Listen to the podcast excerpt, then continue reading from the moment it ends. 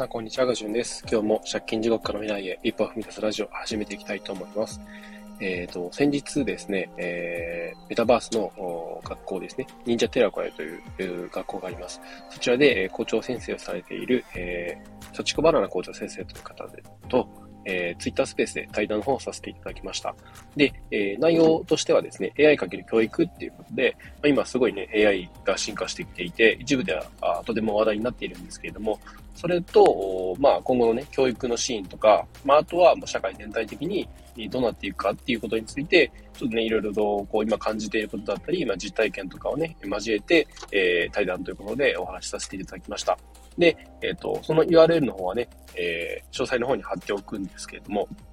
まあ、お話をしていて、やっぱり改めて思ったのが、まあ今、こう、え特にそのチャット GPT を知っている人自体も本当 Web3 界隈の人は多いと思うんですけど、それ以外で、まあ、こうチャット GPT の話題を出しても、やっぱあんまりね、通じないっていうか、あ、そうなんだぐらいなんですよね。で、なおかつ、その、今、チャット GPT の存在を知っている、もしくはいろんなこうミッドジャーニーとか AI の、ね、イラアート、イラスト系の、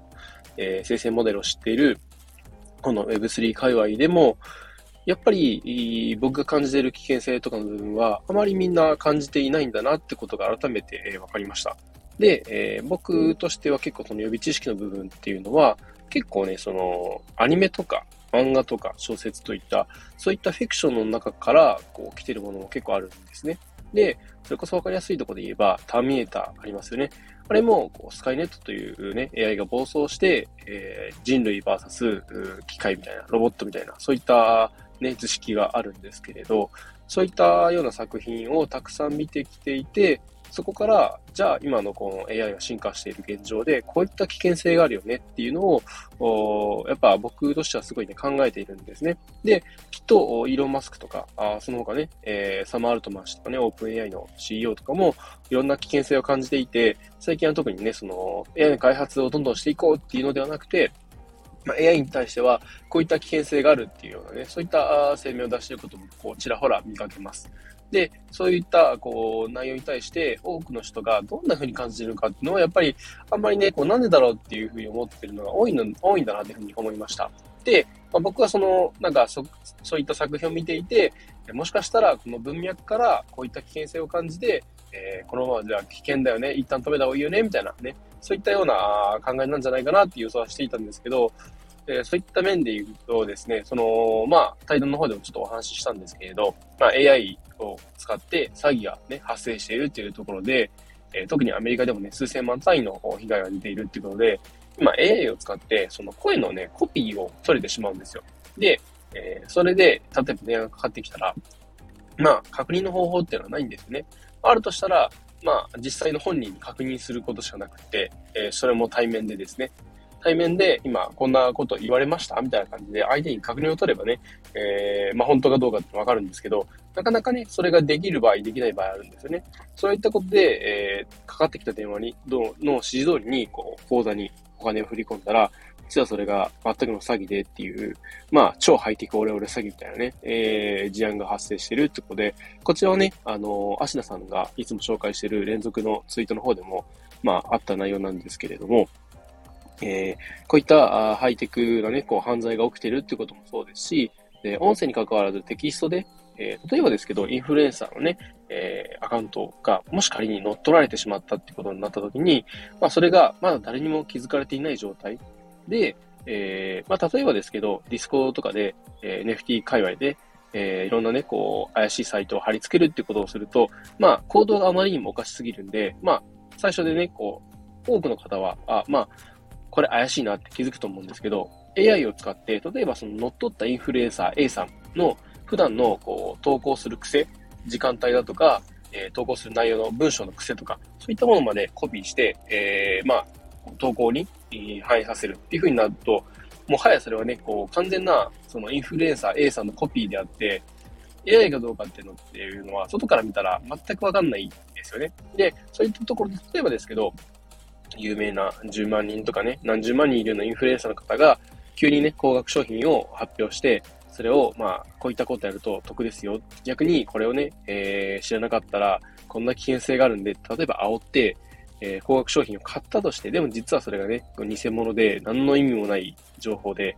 そこでなんか何何十万何百万のなんか被害が出るっていうことも、まあ考えられなくはない。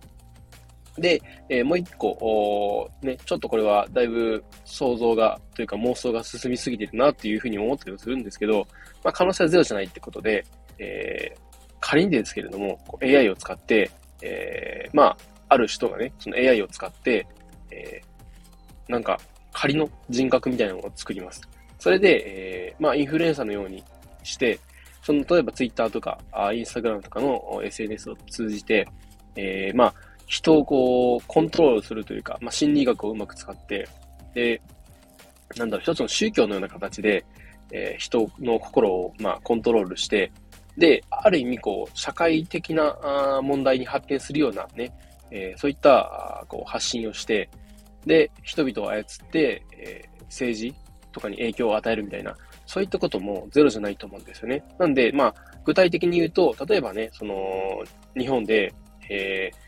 なんかどこの政党のこういった今考え方の方針やってるけど、実は裏でこんなことをやっていて、で、これがね、外国とこういった理由があって、今後これを阻止しないと日本国民はダメになるとか、そういったような、なんか、ありもしないような内容を、こう、順番順番に少しずつ、こう、人々のこう心をね、うまく掴んでいって、で、えー、なんか、AI のインフルエンサーが、そうそうやって人々のこう、ね、人心掌握をして、で、政治に悪影響を及ぼすみたいな、そういった可能性もゼロじゃないと思います。で、それを阻止するためには、やっぱり、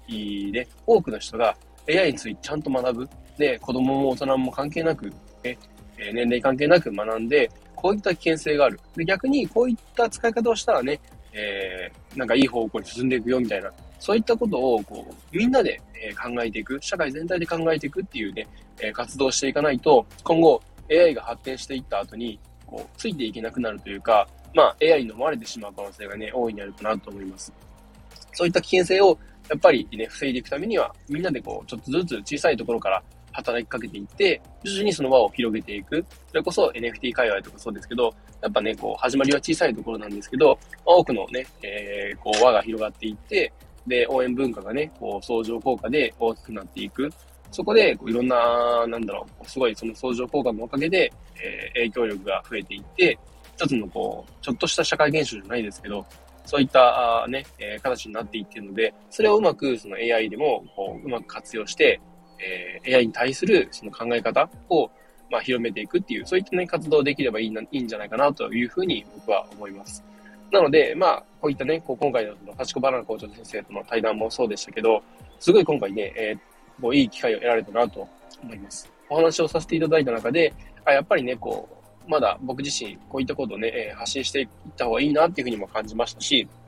で、なんだろう、僕と違った目線で AI に対して、こう、肯定的なんだけれど、やっぱちょっとね、目線とかと立場が違うところで、え、聞いた話っていうのも、すごい勉強になったし、えー、そういった形でね、今後、AI に関する発信などもちょっとね、強めていきたいなと思いました。えー、そんな感じでね、え今日は、えこの先日のね、サシゴバナナ校長先生との、え対談のことについてお話ししました。